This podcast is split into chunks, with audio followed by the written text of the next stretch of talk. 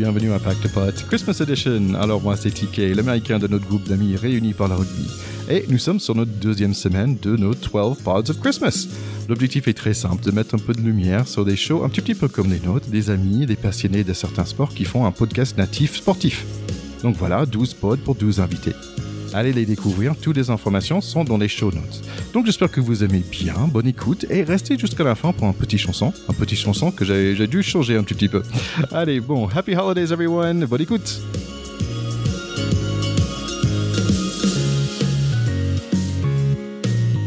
Alors, bienvenue à notre huitième pod de Christmas. Euh, alors, aujourd'hui, je suis content de vous présenter un podcast un peu différent des autres. C'est pas purement un podcast sport, c'est aussi un peu un, portrait, un tranche de vie. Et il y a aussi un quête de faire un marathon dedans. Tout ça dans un podcast qui s'appelle Red One. Euh, et pour nous expliquer tout ça, voici Red One Tala. Salut Red One. Salut à toi, comment ça va? Ouais, très bien. Écoute, content de te revoir de nouveau euh, parce que ça fait pas si longtemps. Tu étais invité sur mon podcast sur la, perte de poids, un peu plus léger, pour parler de, des courses à pied. Euh, et comme euh, j'aime bien ce que tu fais, j'ai voulu te réinviter, mais cette fois-ci ici euh, sur Pack de Potes. Est-ce que tu peux nous présenter rapidement ton podcast, s'il te plaît? Alors, le, podcast Red One, c'est un podcast qui va idéalement centraliser différentes stories, différentes séries. Et en l'occurrence, dans le podcast Red One, il y a, il y a une série qui s'appelle Cours Red One Cours, et, et qui est une série où je raconte ma préparation au marathon de Paris en, en étant à la fois handicapé, je suis hémiplégique, donc c'est une semi-paralysie du côté droit, et aussi obèse, parce qu'au moment où je me suis lancé dans ce défi, je pesais 116 kilos. Euh, donc du coup, euh, double, double difficulté dans ce défi. Euh, ça fait deux ans que je fais le podcast Cours et non cours. Ça fait deux ans que je raconte toutes mes petites blessures, douleurs, doutes, mais aussi mes réussites, mes progressions, etc. Et voilà, on a réussi à créer une vraie petite communauté autour de ce podcast et c'est hyper cool. Et j'espère qu'un jour, à la base, je devais courir le marathon de Paris 2021 et j'espère qu'un jour, bah, je pourrais, je pourrais le courir. Euh, euh, peut-être pas, peut-être pas marathon de Paris 2022, mais, mais très prochainement. Bah écoute, 116 euh, kilos, c'est fait un bon, un bon pilier, donc c'est bien, on est, on, est tous les deux dans le même cas. Écoute, alors première question, c'est pourquoi la course en pied en général et pourquoi tu as choisi le marathon en particulier? Est-ce que tu es un fan de fixer des objectifs de malade? Alors franchement, je, ne sais pas trop. Ouais, je, voulais. L'idée, c'était de me fixer un objectif déjà inatteignable pour une personne valide, et donc encore plus pour une personne handicapée et obèse de surpoids. Euh, ça, c'était vraiment l'ambition de base. Donc je me suis dit, il y a, quoi comme défi inaccessible? Bah, il y a euh, l'Everest. Euh, et puis je me suis dit non, j'ai pas trop envie. Ouais, non. et, euh, et ensuite je suis revenu à un truc beaucoup plus terre à terre et donc je me suis dit bon bah le marathon en plus symboliquement c'est euh, c'est c'est l'épreuve reine, c'est euh, c'est la discipline c'est la discipline dès, dès, que tu penses au sport et dès que tu penses à la performance, tu penses au marathon. Et donc je trouve que c'est un super outil pour pour raconter justement la question de dépassement de soi, d'aller au-delà de ses limites, etc. Et euh, pourquoi la course à pied? Bah, Au final, je sais pas trop parce que c'était vraiment le marathon qui m'intéressait. Parce que moi, au départ, bah, la course à pied, j'aime pas. Je, j'y prenais aucun plaisir, j'ai toujours détesté courir, etc. Et, euh, et là, avec ce défi, avec l'idée d'essayer de progresser tous les jours, bah, je commence à prendre du plaisir. Mais pendant très longtemps, quand on me disait Redon, tu viens faire un footing, ça va te, ça va te changer les esprits, euh, bah en fait ça marchait pas du tout sur moi. Vraiment pas. J'ai toujours détesté ça. Et là, en l'occurrence, bah, je commence à, je commence à kiffer. Donc c'est bien que le, plaisir commence à arriver. Alors aussi, pourquoi démarrer un, podcast euh, plutôt qu'une chaîne YouTube ou quelque chose comme ça? Alors, pourquoi d'abord vouloir le raconter?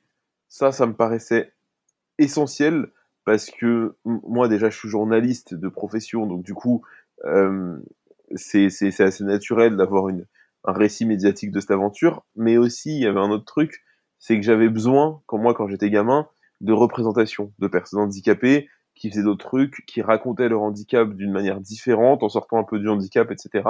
Et moi, je raconte aussi dans ce podcast euh, ma vie, ma vie de père, ma vie d'époux, et, euh, et ça, je trouvais que ça manquait dans le paysage médiatique.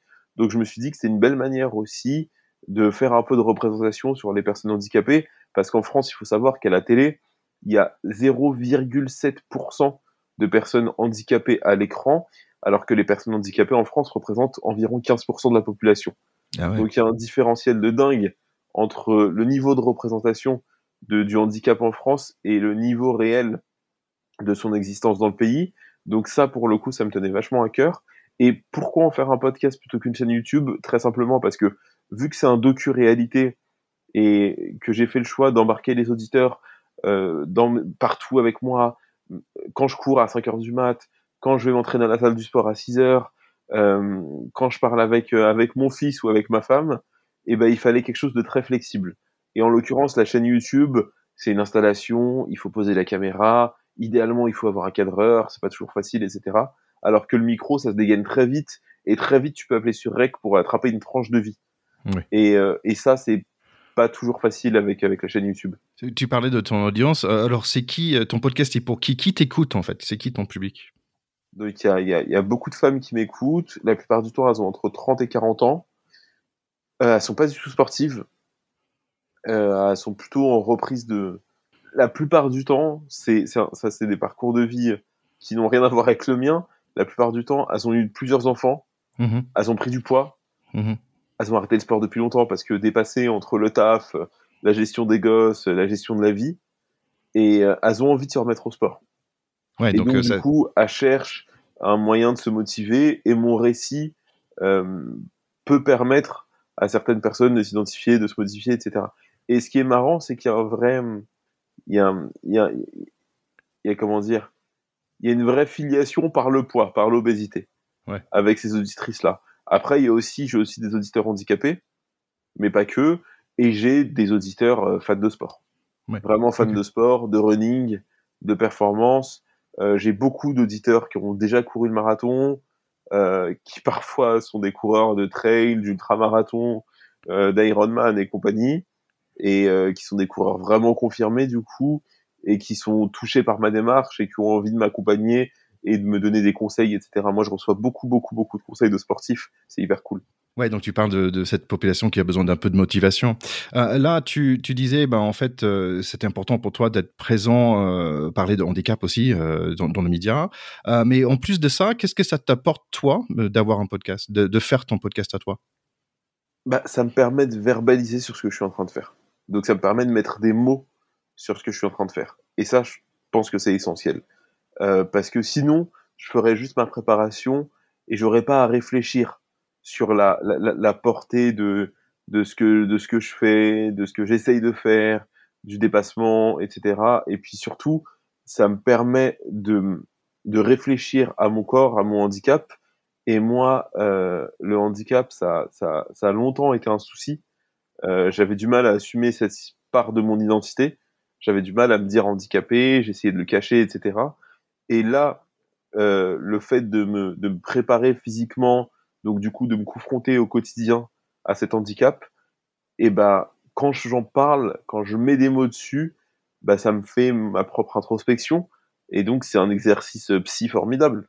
Moi d'ailleurs, je j'encourage tous ceux, même même les valides, hein, qui sont dans un dans une démarche euh, sportive ou en tout cas dans une démarche de changement de vie, à soit écrire ou soit s'enregistrer pour pouvoir mettre des mots sur ce qu'ils sont en train de faire. Et il y a aussi un autre avantage à ça, c'est que du coup, ça nous permet, quand on réécoute a posteriori, de se rendre compte du chemin parcouru.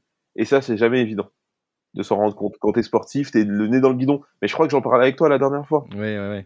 Et, et là, en l'occurrence, c'est vraiment ça.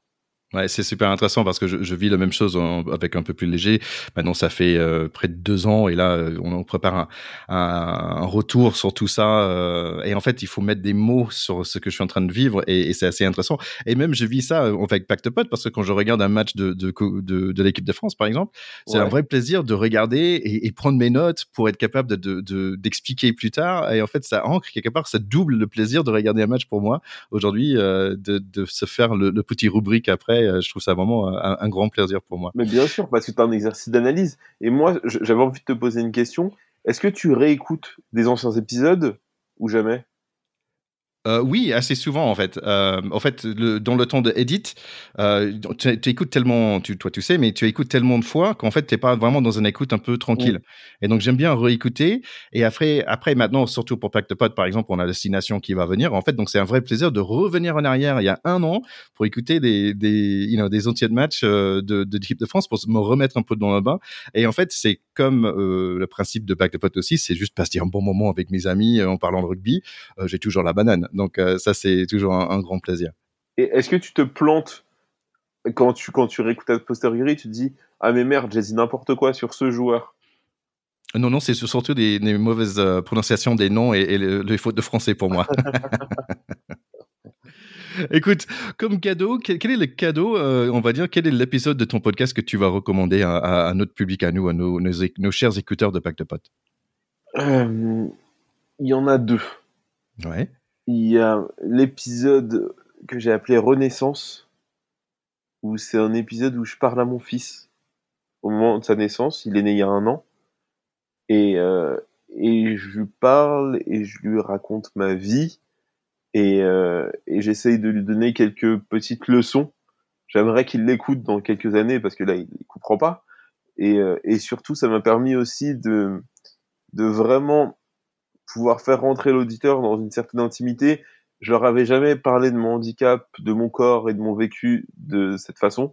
Mhm. Et je trouve que Renaissance, c'est peut-être l'épisode qui me ressemble le plus. Et, euh, et c'est une bonne, c'est une bonne manière d'appréhender le podcast et de se faire une idée sur ce podcast. Et en plus, Renaissance, c'est l'épisode où j'ai reçu le plus de commentaires euh, et notamment le plus de messages de personnes handicapées qui disent mais putain ça m'a tellement parlé, je me suis tellement reconnu et euh, et je pense que c'est une belle photographie du, du handicap. Il y a ça et il y a un épisode dont j'aimerais te parler aujourd'hui mais que t'as toujours pas écouté parce qu'au moment où on enregistre cette séquence, il est pas encore en ligne. C'est Cour et donne court. Est-elle une série de merde? Et donc c'est une. C'est dur avec toi-même là. Mais non, c'est génial, tu vas voir. J'ai adoré cet épisode. C'est donc je, je parle avec une personne handicapée de la série Cour et non court et on se demande si cette série et si toutes les démarches de dépassement de soi, etc. dans le handicap font du bien à la représentation du, des personnes handicapées en France ou non. Et, hmm. euh, et, je trouve que c'est intéressant parce que pendant longtemps, on a parlé du handicap dans les médias, soit en, en, plaignant les personnes handicapées, en disant oh le pauvre, il souffre, etc. Soit en essayant de raconter des, euh, des défis surhumains, tu vois. Il y a Philippe Croison, euh, il a pas de bras, pas de jambes, et il fait des trucs de ouf euh, dans la mer. Il y a les Jeux paralympiques où c'est toujours des surhommes qui, ont, qui, sont, qui, sont, qui sont incroyables. et il y a tous ces récits-là, et moi je m'inscris dans ce genre de récit aujourd'hui. Euh, toute proportion gardée, parce qu'en réalité, c'est pas incroyable ce que je fais, mais, mais je m'inscris dans ce récit de la performance euh, et du dépassement du handicap par le sport. Et en réalité, la, meilleure manière d'accepter mon handicap et d'accepter mon corps, ce serait juste de raconter bah, que je vis normalement et que j'ai pas besoin de faire plus qu'invalide pour me sentir bien. Et donc, du coup, je, j'essaye de déconstruire ma démarche et j'essaie de me poser des questions sur cette démarche qui me fait du bien. Courir une course, ça me fait du bien au quotidien. Ça m'aide à m'accepter, etc. Mais, mais je trouvais ça marrant d'avoir un regard critique après deux ans de, de, de, de, de ce projet et, euh, et, essayer de voir ce qu'on pouvait en tirer comme enseignement. Et franchement, c'est un super épisode. Je suis très fier de cet épisode. Bah cool, bah, j'ai hâte d'entendre ça. Mais je pense pas que je vais faire le même. Est-ce que Pack de Potes est une série de merde? Je pense pas que je ferai. Moi, je dirais non. J'adore ce qu'on fait. Mais euh, mais ton introspection, il est, il est, vraiment intéressante et je pense que c'est ce que te rend euh, attachant dans, dans ton podcast à toi. Écoutez, nos chers écouteurs, si vous avez besoin d'un peu de motivation ou quelqu'un pour t'accompagner dans ton footing, allez chercher le podcast Red One. Red One, merci beaucoup and happy holidays. Mais merci à toi, joyeux Noël à toutes et à tous. C'est hyper cool d'avoir fait cette série. Euh, écoute, euh, est-ce que tu es prêt pour euh, chanter la, la, petite chanson? Ouais, je suis prêt. Alors pour le coup, je, je, pense que je vais chanter très faux parce que je la connais pas. Oh, bah, mais c'est normal, c'est normal. Allez, on y va.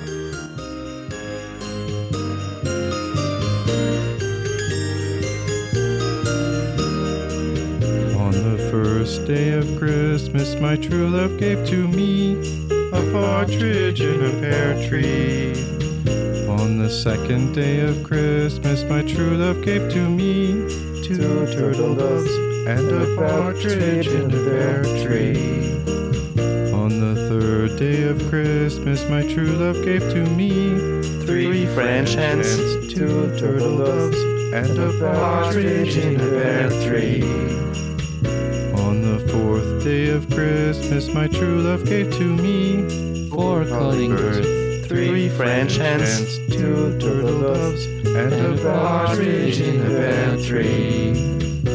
On the fifth day of Christmas, my true love gave to me five gold rings, four calling birds, three French hens, two turtle doves, and a partridge in a pear tree. On the sixth day of Christmas, my true love gave to me Six geese a laying, five gold rings, four calling birds, three French hens, two turtle doves, and a partridge in a pear tree. On the seventh day of Christmas, my true love gave to me seven swans a swimming, six geese a laying, five gold rings, four calling birds, three French hens, two turtle doves, and a partridge in a pear tree. On the eighth day of Christmas, my true love gave to me Eight maids a milking, Seven swans a swimming, six geese a laying, five gold rings, four calling birds, three French hens, two turtle doves, and a partridge in a pear tree. Happy holidays! Merci à toi, belle fête à toutes et à tous.